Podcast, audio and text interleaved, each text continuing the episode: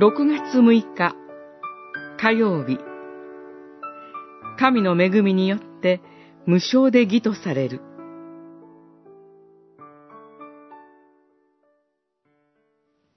事実、あなた方は恵みにより信仰によって救われました。このことは自らの力によるのではなく、神の賜物です。行いによるのではありません。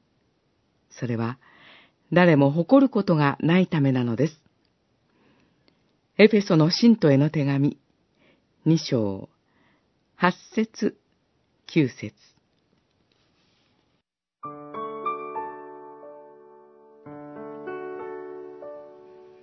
私たちは空気、そして親からいただいた命などは無償でもらっています。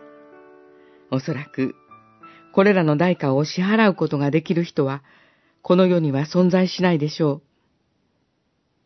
う。なぜなら、それらの値段を決めることすらできないからです。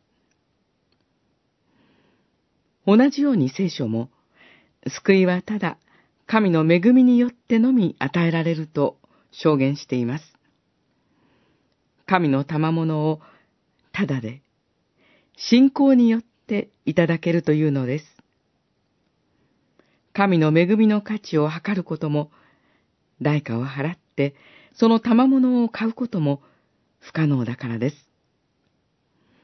ただで、とは言いましたが、神が罪と全く関係のないご自身の御子であるイエス・キリストの命を十字架に引き渡し、代価を完全に支払ってくださっています。主イエスという代価は、罪人である私たちのすべての罪の問題を解決します。私たちが神の前で義と認められるだけではなく、神の異なる特権をも与えられます。ついに私たちは神の栄光を表す最高の存在へと変えられ、神を永遠に喜ぶことのできるものに変えられます。